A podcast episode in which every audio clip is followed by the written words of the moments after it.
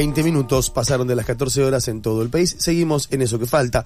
El miércoles pasado en Córdoba se realizó un gran paro y movilización docente. Estamos en comunicación con Laura Vilches, que es licenciada en letras, docente cordobesa y dirigente nacional del Partido de los Trabajadores Socialistas Integrantes del FIT. Hola Laura, te saluda Emiliano. ¿Cómo estás? ¿Qué tal, Emiliano? Buenas tardes, ¿cómo estás? Muy bien, muchas gracias por tu tiempo. Eh, ¿Cómo? muchas gracias por tu tiempo. No, por favor. me parece que se me corta. A ver, me voy a mover un poquito para no perder señal. A ver, eh, eh, mientras vos eh, buscas la mejor señal. Justo en, el, en la escuela y hay partes en las que no, no enganchamos. A ver, ahí, ¿nos, nos oímos? A ver, ahí, ¿te escucho? a ver, ahí, hola. Ahí va perfecto. Perfecto. Bueno, eh, para empezar a, eh, con, la, eh, con, la, entrevista directamente, ¿cuáles son los principales reclamos de los y las trabajadoras de la educación en la provincia de Córdoba? Mira, en primer lugar estamos con una situación salarial de un nivel de degradación enorme, ¿no? Creo que esto nos pasa a la mayoría de los, los y las asalariadas, eh, que estamos en, en, un 40% por debajo de la línea de pobreza. En el caso de docentes de Córdoba, por ejemplo, eh, maestras de grado de primaria, con 23 años de antigüedad, apenas se alcanzan los 100 mil pesos de salario para un cargo y ahora, luego del paro hemos recibido como forma de disciplinamiento descuentos sobre estos salarios que ya son miserables. Entonces, en primer lugar, se encuentra el reclamo de aumento salarial eh, acorde a la inflación que hemos visto eh, en escalada en este último año, en los últimos años, pero en particular este año. Eh, estamos exigiendo que no se aplique ningún descuento, no vamos a aceptar negociación salarial con descuentos que intentan limitar nuestro derecho a huelga y desde ya que además se incluyen las condiciones laborales. Entre esas condiciones laborales estamos rechazando los altos niveles de precarización que tenemos en la docencia y las diversas formas de maltrato laboral que incluye esa precarización. Creo que cualquier mm, familia, cualquier eh, mm, familia con, hijos, hijas, hijes eh, a cargo sabe que mm, los docentes hemos hecho durante los dos años de pandemia un esfuerzo enorme eh, para sostener la educación pública, para tratar de sostener a la, el, estudiantes dentro de la escuela, dentro del sistema educativo, y eso significa una recarga laboral enorme. En el caso de muchas provincias como la nuestra, creo que se acompañó de medidas completamente, eh, digamos, arbitrarias e improvisadas que nos aumentaron el trabajo y eso implica un estrés y una recarga laboral que se está haciendo insostenible. En Córdoba una eh, compañera, Karina Moya, que hace apenas 20, 25 días falleció en el marco de un alto estrés laboral con una neumonía y con acoso directamente eh, de, de los equipos directivos producto de las presiones que meten desde el ministerio para que cumplamos un montón de requisitos que se supone que, que debemos realizar nosotros y no eh, personal, por ejemplo, administrativo. Entonces, realmente la situación es muy mm, crítica y muy dura por donde se la mire e imagínate que estamos hablando de un sector como el nuestro que tiene eh, derechos conquistados, ¿no? O sea, que trabajamos en blanco en muchos casos, que tenemos antigüedad, derecho a vacación, obra social, etcétera. Bueno, si nosotros estamos en esta situación junto a los trabajadores en blanco, eh, ¿qué queda para aquellos y aquellas que están más precarizados aún, que en la docencia también existen? Es el caso, por ejemplo, aquí en Córdoba, de las trabajadoras eh, auxiliares de los comedores escolares, eh, las trabajadoras de la limpieza, creo que esto es en todo el país porque es parte de, la flexibilización laboral y del ataque a la educación que hubo en los 90.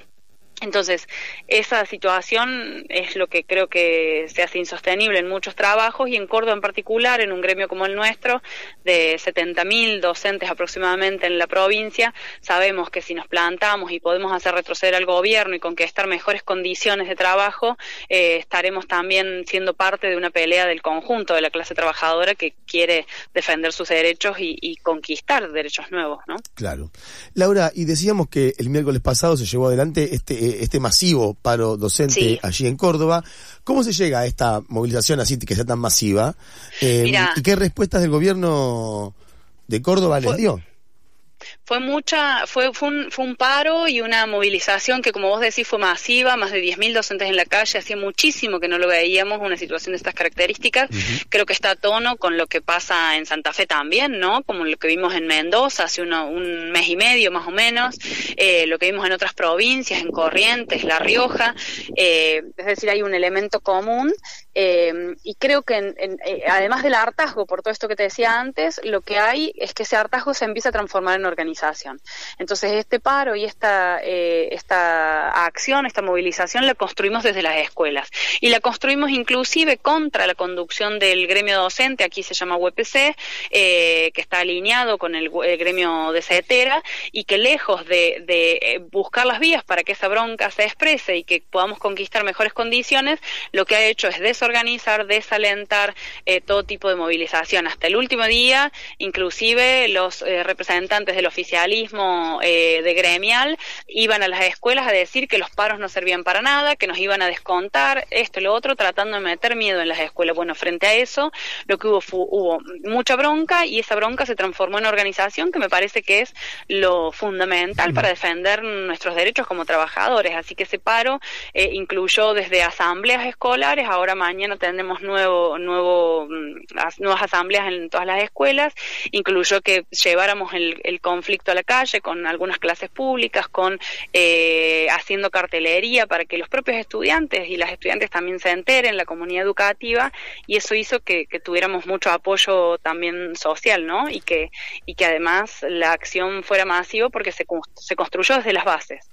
Eh, estamos en comunicación con Laura Vilches, licenciada en letras, docente cordobesa y dirigente nacional del Partido de los Trabajadores Socialistas, integrantes del FIT. Laura, ¿y qué sigue en este plan eh, de lucha? Perdón, ¿cómo? ¿Qué sigue en este plan? Sí. Eh, y bueno, ahora mañana tenemos asambleas, como te decía recién. Ahora a la tarde estamos, eh, estaremos haciendo una acción en calle céntrica. Vamos a confluir inclusive con eh, familiares de un caso que tuvo mucha resonancia nacional, que es el neonatal, por las muertes de bebés ahí hay una responsabilidad gubernamental también. No, no sabíamos que estábamos convocando a la misma hora y en el mismo lugar, pero seguramente nos podremos de acuerdo. Y mañana tenemos asambleas escolares y nuevas, se decidirán nuevas acciones. El viernes, si no me equivoco, mañana es miércoles, sí. El jueves y viernes habrá asambleas eh, de del departamento capital y asamblea provincial de delegados. Así que esperamos que, bueno, en esta jornada, sobre todo hoy y mañana, que tienen mucho de autoconvocado, como te decía, inclusive contra la voluntad de la conducción. La conducción se tuvo que ir abucheada, o sea, se fue abucheada de, la movilización del jueves pasado, eh, su propia base, es decir, sus propios eh, docentes que lo acompañan, echaron al dirigente que se llama Montserrat aquí, eh, lo cual expresa lo extendido que es la bronca. Entonces, nosotros nos hemos autoconvocado tratando de expresar esa voluntad de lucha de la docencia. Mañana va a haber asambleas y esperamos que esto se, se continúe en un plan de lucha hasta que conquistar un salario acorde a la canasta familiar y todas nuestras demandas. Laura, cambiando un poco de tema, el sábado escribiste junto a Eduardo Castilla una nota en la que en la izquierda diario eh, sobre el atentado contra Cristina Kirchner. ¿Cómo se llega a ese ataque a la presidenta? Bueno, en primer lugar, nosotros nos manifestamos junto a Miriam Bregman, Nicolás del Caño, Alejandro Vilca en un rechazo total, ¿no? A, al ataque eh, a la vicepresidenta. Eh, creo que esto es parte de, nada, una escalada mm, de, con elementos de violencia política destinados en particular aquí a, Cristina Fernández de Kirchner, pero que nosotros venimos denunciando desde hace tiempo porque ya veníamos viendo que que había expresiones contra eh, sectores políticos organizados y en particular los movimientos sociales, las agrupaciones y la izquierda que acompaña las movilizaciones de los de los movimientos sociales. Y en este sentido hay que dejar en claro, porque así lo vemos nosotros, que el gobierno entró un poco en esa dinámica y, así trataban a estos movimientos sociales de extorsivos, ¿no? Mm. Pero mm, dentro de este marco, lo que nosotros intentamos hacer en esa nota es discutir con un sentido común de no sé si muchos, pero de algunos sectores de laburantes sobre todo, que mm, frente a la desconfianza que generan eh, los políticos y las políticas tradicionales, sospechaban de que esto estuviera todo armado, ¿no? Y mm. lo que tratamos de explicar en esa nota es que eh, lo primero que tenemos que partir es de condenar un acto de violencia política de este tipo, porque sabemos que más tarde que temprano se usa contra quienes salimos a pelear y organizarnos. Hay historia de este tipo de hechos, de ataques que se vuelven ataques fascistoides contra quienes se organizan y luchan. Eh, en Córdoba, sin ir más lejos, son las conducciones sindicales, por ejemplo, y acá lo sabemos muy bien, quienes patotean a los laburantes eh, que se organizan. Hablo en Córdoba en particular de las trabajadoras de limpieza, por ejemplo, que reclamaban un aumento salarial mayor al que pedía la conducción del gremio Fittipaldi, que es parte de las 62 organizaciones peronistas, y el ataque provino del dirigente del gremio, ¿no? Hmm. Entonces, eh, la condena es a estos hechos y tratando de señalar que si a una dirigente de la talla de Cristina Fernández de Kirchner la atacan impunemente, este tipo de ataques hacia los trabajadores y trabajadoras que se organizan o a los sectores populares se va a eh, quintuplicar en su fuerza y en su virulencia. Entonces hay algo ahí muy esencial que es el rechazo y repudio a esta forma de, de violencia política y desde ya también señalando que la, la pelea contra el ajuste, la pelea contra las medidas de recorte que se vienen implementado, implementando aparte de los gobiernos nacional y provincial, es de la mano de, de la organización en los lugares de trabajo, la lucha en las calles y desde ya planteando las diferencias de manera abierta pero respetuosa en los lugares en donde tenemos que debatirlos y las trabajadoras. Me mm. parece que esa es la perspectiva y lo que nosotros estamos planteando amén de, coincidir puntualmente con muchos sectores ¿no? que defienden al gobierno nacional en la denuncia eh, política a este hecho brutal. Laura, ¿y cómo analizás el debate que sucedió en Diputados el sábado? ¿Perdón? ¿Cómo analizás el debate que sucedió en Diputados el sábado? Mira, yo creo que fue un debate muy, bueno, que, volvió a expresar eh, la, la, grieta, la famosa grieta, ¿no? Un debate con ciertos niveles de polarización, aunque de alguna manera eh, hubo acuerdo en la mayoría de los pronunciamientos en repudiar el ataque, pero creo que es un debate que al sostenerse en esos grados de polarización, eh, inclusive con ataques hasta la propia izquierda, que fue lo que responde mi compañera Miriam Bregman de parte de, sectores de, no sé si sectores, sino de un representante del, bloque oficialista como fue Leandro Santoro, eh, comparándonos con la derecha, digo, eh, siendo nosotros quienes por principio y como lo hemos hecho en otras ocasiones, inclusive ante el ataque judicial, a la propia presidenta a, partir de una figura que es la asociación ilícita o eh, eh, la imposibilidad, que es lo que pretendía la condena, de inhabilitarla, o sea, la posibilidad de inhabilitarla eh, para ejercer un cargo público, no, nosotros nos hemos pronunciado siempre, como digo, por principio, eh, eh, rechazando todo tipo de persecución política. Entonces, mm. que, que, nos digan eso, queriéndonos ubicar de un lado o el otro de la grieta, la verdad que no nos parece. Mm. Porque creemos que tiene que ser un debate franco, abierto y de, de discusiones políticas profundas. Miriam Breckman decía que es más fácil en el marco de esta polarización discutir contra la derecha o la derecha radicalizada, llámese Cambiemos, Juntos por el Cambio o Mi Ley, y no discutir que mientras esto ocurre y que nadie niegue el ataque fascistoide que, del que fuimos, digamos, testigos la semana pasada, eh, lo que se está aplicando efectivamente es un ajuste sobre las mayorías populares. Ese es el debate que nosotros creemos que se tiene que hacer que involucra desde las acciones como las que haremos los docentes esta semana, pero ayer yo estuve movilizándome, acompañando a el personal y las familias que tienen personas con discapacidad, porque ahí se, se aplicó también un recorte y, se, y, ya, ya vienen con retrasos en los pagos de sus salarios. Estamos hablando de los sectores más vulnerables, entonces el hilo siempre se corta por lo más delgado. No puede ser. No puede ser que el hilo se corte siempre por lo más delgado, mientras vemos los grandes especuladores, banqueros eh, y, las grandes multinacionales seguir recibiendo los mismos beneficios de siempre.